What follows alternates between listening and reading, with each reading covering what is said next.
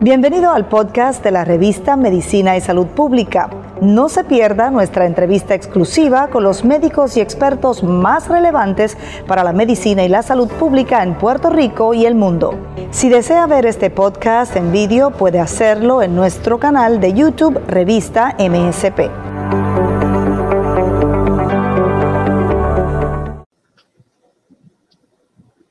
Pues nada, este, muy buenas tardes. Primero que todo, pues muchas gracias a la este, revista Medicina y Salud Pública por esta invitación. Eh, mi nombre es el Juan Carlos Lemos, este, yo soy médico infectólogo con una especialidad en trasplante. Y entonces, pues, el temática de hoy vamos a hablar sobre aquellas enfermedades oportunistas que le pueden dar a esos pacientes que tienen algún tipo de condición autoinmune. ¿okay?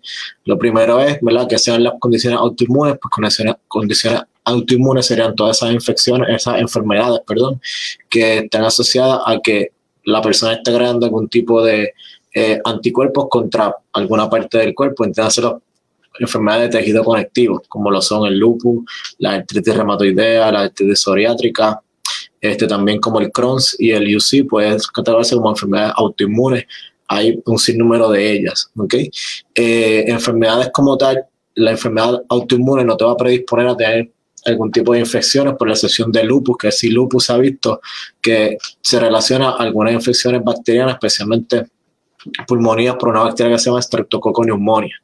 Ya en, cuando hablamos de enfermedades oportunistas son enfermedades, ¿verdad? Porque es importante definir estos conceptos para que puedan entender. Enfermedades oportunistas son unas enfermedades que a la población regular, ¿verdad? Que tienen su sistema inmune fuerte o competentes, que son considerados inmunocompetentes, no les va a dar. Son aquellas personas que tienen algún tipo de inmunocompromiso. Entonces, estas enfermedades oportunistas se aprovechan de que su sistema inmune está debilitado o comprometido, ya sea por una condición o por los mismos medicamentos que utilizamos para tratar algunas condiciones, y entonces van a estar afectando a esta población. ¿ok? So que las personas que tienen enfermedades autoinmunes no es tanto la condición, sino el medicamento que estamos utilizando lo que lo va a predisponer o a tener mayor riesgo de entonces desarrollar esta enfermedad oportunista. ¿Cuáles serían las más comunes? Pues mira, vamos a empezar por lo más común que sería eh, Mycobacterium tuberculosis o lo que viene siendo el famoso tuberculosis, que son una enfermedad por una micobacteria que usualmente se transmite de persona en persona por verdad una persona infectada se puede transmitir a otra si lo tienen los pulmones por medio de verdad de la eh, vía eh, aérea este, toser cercano y no es por gotas como el caso del COVID que es lo que estamos viendo, sino sería más unas partículas pequeñas, porque las partículas son más pequeñas, son unos micrones y sería por medio del aire. ¿okay? Esta enfermedad que en, esta parte del hemisferio, lo que es Estados Unidos este, y Puerto Rico, no es tan común. Sí las tenemos y tenemos muchos casos, no es tan común, pero el resto del mundo, lo que entiende hacer eh, nuestros hermanos, la República Dominicana, Haití, eh, Centroamérica, Suramérica y también parte ¿verdad? de África e India y también Asia se, se pueden este, encontrar.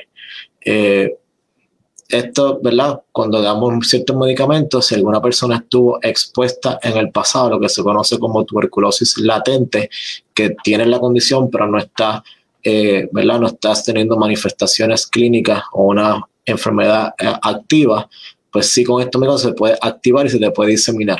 ¿A dónde se te va a diseminar? Pues lo más común son los pulmones, pero se te puede también ir al intestino, al omentum, que es una capa que rodea, ¿verdad? Este, ¿verdad? Por decir las vísceras en, el, en el, la cavidad abdominal. También se puede ir eh, a los nodos linfáticos y en casos mucho más severos puede haber eh, problemas a nivel del sistema nervioso central. Otra posible eh, condiciones que se puede reactivar son las hepatitis B. Aquellas personas que están a riesgo de tener hepatitis B o que no son este, que no han estado vacunados y no tienen una inmunidad, también se puede reactivar. Esta enfermedad de la hepatitis B es un virus, es una micobacteria como ¿verdad?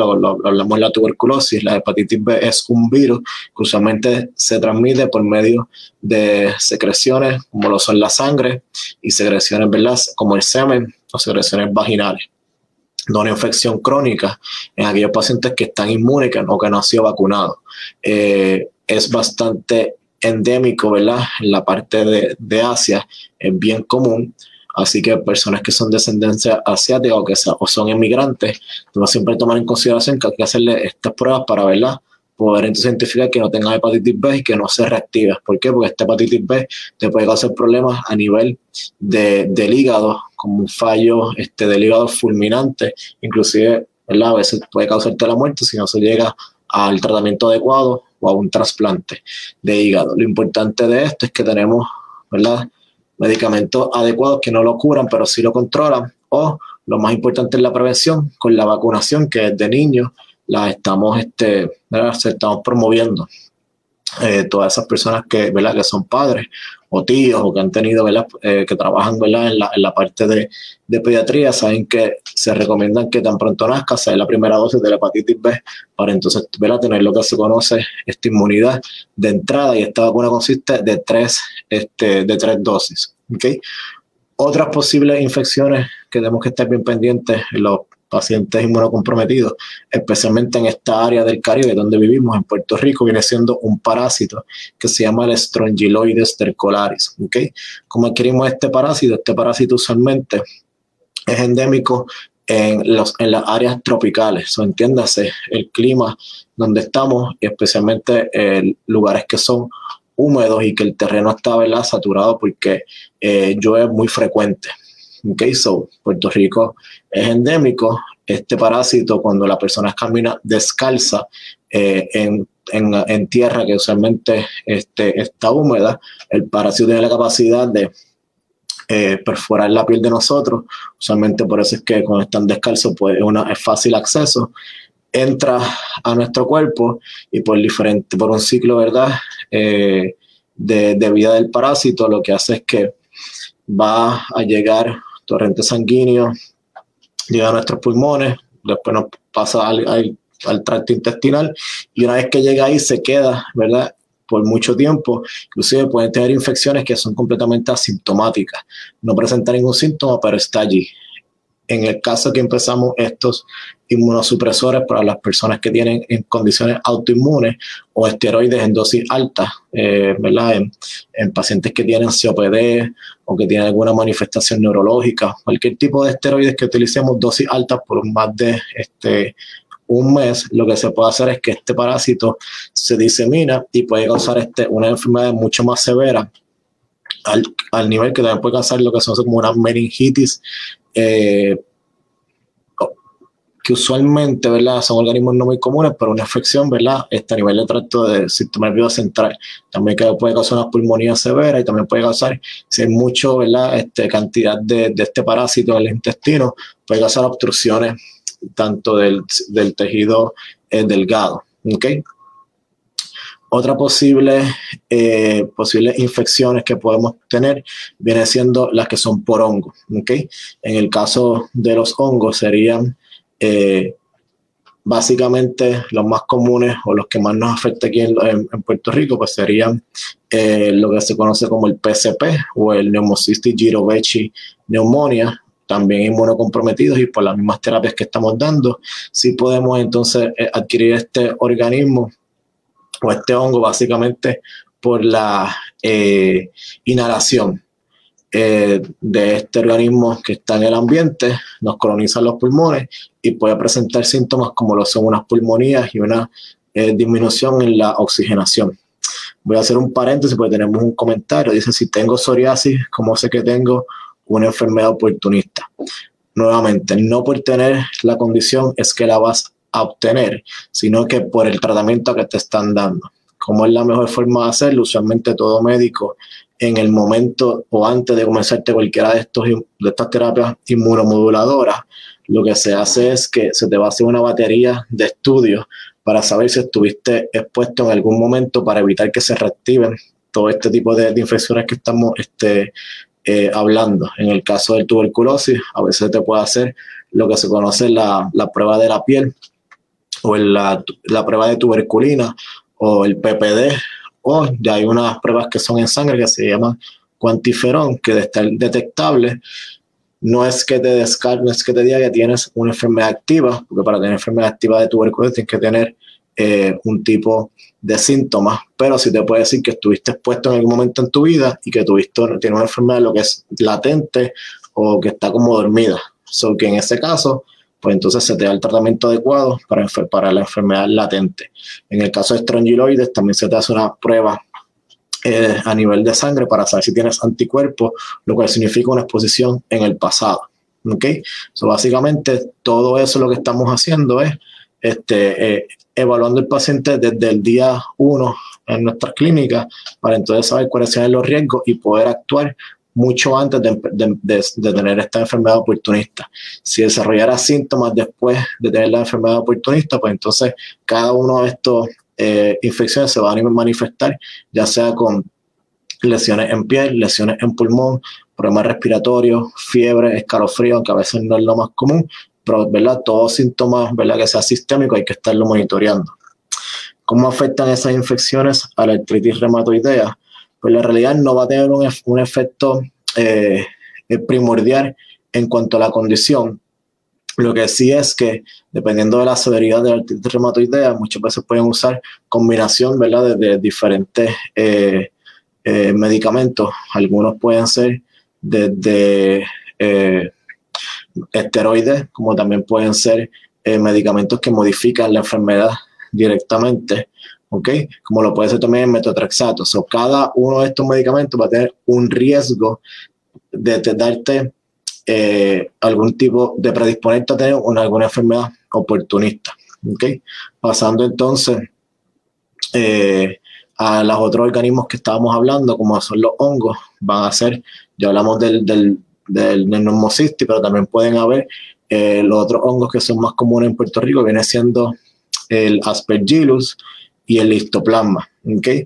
¿Por qué el aspergillus? Porque el aspergillus usualmente es como, como un, por decir, un musgo, un mold que tenemos que lo que estamos haciendo está, se encuentra en, el, en las tierras, ¿okay? y personas que practican jardinería como algún tipo de hobby pueden tener a riesgo de tener colonización o que está presente en las vías aéreas, pero no causa ningún síntoma, hasta que entonces empezamos todos estos medicamentos y se te puede reactivar y causar una pulmonía o a la misma vez también tener problemas a nivel de manifestaciones en la piel que a veces puede ser un poquito difícil en aquellos pacientes psoriátricos porque esa es la manifestación más, ¿verdad?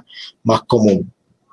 Eh, el otro hongo viene siendo histoplasma. ¿Por qué lo menciono? Porque este hongo usualmente se encuentra o está relacionado a la exposición en cuevas.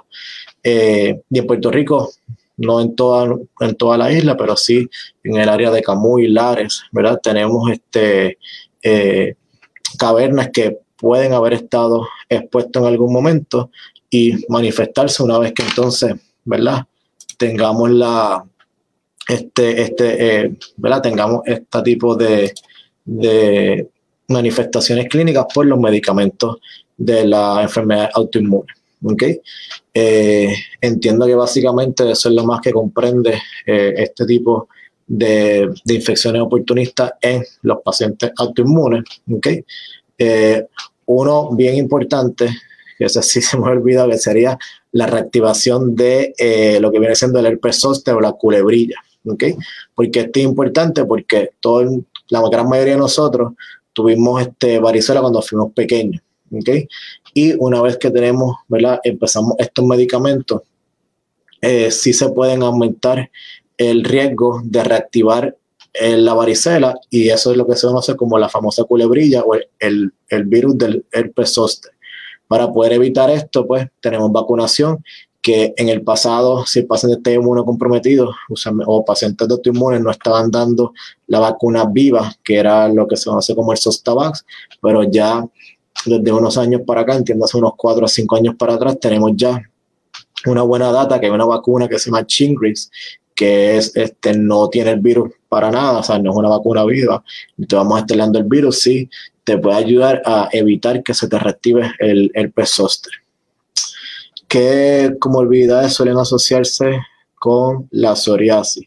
Bueno, en ese caso, eh, la psoriasis per se como tal te va a, tener a desarrollar lo que se conoce como manifestaciones de artritis tiene diferentes grados. Una puede ser este, simplemente manifestaciones en la piel, pero ya hay algunos casos más severos, como lo puede, viene siendo eh, problemas de, de, artritis. ¿okay? Eh, sí te puede dar también algún tipo de asociación a problemas oculares, lo que viene siendo eh, la uveitis, y también te puede dar asociarse, asociarse a otras manifestaciones autoinmunes, como son eh, las enfermedades de, eh, como lo son el Crohn's. ¿Ok?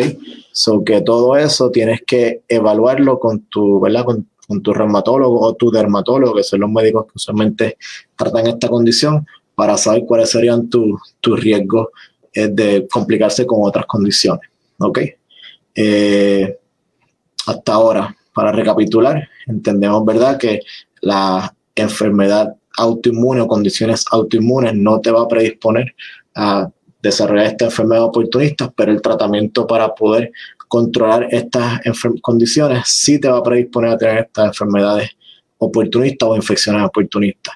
Hablamos en una manera bastante eh, rápida lo que viene siendo, eh, pero bastante ¿verdad? precisa y concisa, lo que viene siendo reactivación de tuberculosis, reactivación de la hepatitis B, reactivación de la culebrilla o el eh, el strongyloides, que es endémico en Puerto Rico, ese parásito. Hablamos también de lo que es el aspergillus, hablamos de lo que es el PCP o el PJP o la neumocystis y también hablamos de eristoplasma. ¿Ok? Básicamente, ¿cuál es la recomendación? Los tratamientos estos son seguros siempre y cuando antes de empezar el, medicamento tengamos una batería de pruebas diagnósticas para asegurar que nuestros pacientes estén seguros y que le van a sacar en mayor beneficio al medicamento, tratar de, limitar ¿verdad? todos estos factores de, eh, de, riesgo de reactivación para que no tengan complicaciones en un futuro. Y lo otro es un monitoreo continuo para ¿verdad?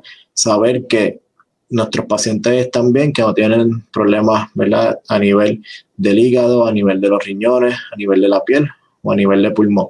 Sé que en estos tiempos de COVID eh, es un poco complicado tratar de hacer, de seguir los seguimientos médicos, ¿ok? Pero eh, doy fe que la clase, eh, ¿verdad? La clase médica está haciendo todo lo posible porque ese cuidado adecuado y a la misma vez tan estricto que tienen, que muchos pacientes necesitan, como lo son las personas y las personas inmunocomprometidas, estamos haciendo muchas este, eh, plataformas para poder llegar y proveer un ambiente seguro, pero también una buena calidad de medicina. Eh, medicina virtual, hacer protocolos en contra del COVID para ¿verdad? evitar que eh, nuestros pacientes se contagien, buscando esta ayuda para controlar las condiciones eh, autoinmunes. Y como último, ¿verdad? Yo sé que eso es como que el, hot topic ahora mismo. Eh, las vacunas son importantes. en cuanto a las vacunas de COVID, tenemos tres que se están aprobadas, por lo menos aquí en los Estados Unidos y por consiguiente Puerto Rico. Tenemos la vacuna de Pfizer, la vacuna de Moderna y la más reciente es la vacuna Johnson Johnson. Eh, por lo menos todos los, los, las personas, los dermatólogos, la sociedad de dermatología, los de reumatólogos, inclusive los, los ginecólogos en cuanto a, la, a las personas, este, mujeres embarazadas, se supone que entonces están recomendando que toda persona que está a mayor riesgo de tener COVID y los, los pacientes inmunocomprometidos eh, están en esa población que se vacune. Eh, la señora Natalia Rivera nos dice que se recomienda la vacuna del COVID para personas con lupus. Sí, hasta el momento sí. Eh, no tenemos, ¿verdad? Cuando se hicieron los estudios clínicos, que fueron los que se presentaron en el, en el, en el FDA, eh, no se utilizaron personas eh, inmunocomprometidas, pero viendo el mecanismo, viendo que no es un virus vivo la que estamos utilizando, sino que en el caso de Pfizer y Moderna es una tecnología que usa la vacuna de, mensajero, una vacuna de mRNA. Sí, sí se recomienda, y esto está avalado por la Asociación de Reumatología, que deberían vacunarse una vez esté disponible. Otra de las preguntas que pueden sugerir es cuándo se van a vacunar, si tomé mi medicamento ahora, cuándo va a hacer el, el, tiempo entre el medicamento para la condición autoinmune y el tiempo para recibir la vacuna, pues la realidad no se ha visto una interacción en ninguno de los medicamentos que se han estudiado. Este, entiendo que lo único ha sido metotrexato, que sí que tener Una, una, diferencia de uno, una semana para poder dar las vacunas o las dosis de, de, de, la, de la vacuna del COVID. Pero siempre que tengan dudas, háblenlo con su médico, háblenlo con, el, con su reumatólogo o con su dermatólogo o con su este, oncólogo. Pero sí, todo se supone que se, se, se, eh, se vacune. Aspergillus, ¿qué especialista ayuda con esto? Bueno, Aspergillus primero hay que ver porque hay múltiples manifestaciones del mismo, ¿ok? Eh, hay veces que la persona puede tener Aspergillus, se identifica, eh, Aspergillus era algo que estamos hablando anteriormente, eso se identifica eh, usualmente si tiene unos síntomas respiratorios o una, un, CT, una tomografía eh, de pecho que se entiende que sugiere que puede ser un hongo, eso tiene que hacerse una prueba para poder entonces mandarlo a cultivar e identificarlo por microbiología. El aspergillus puede causar simplemente una reacción este, de tipo de alergia, ¿okay? y eso lo sigue el, neumólogo.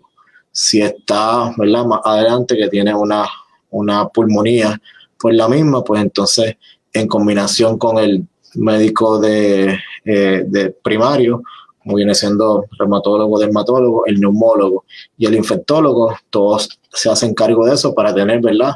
Eh, no fraccionar el cuidado, sino tener un cuidado multidisciplinario. Eh, ¿Alguna otra eh, pregunta o comentario sobre el tema? bienvenido.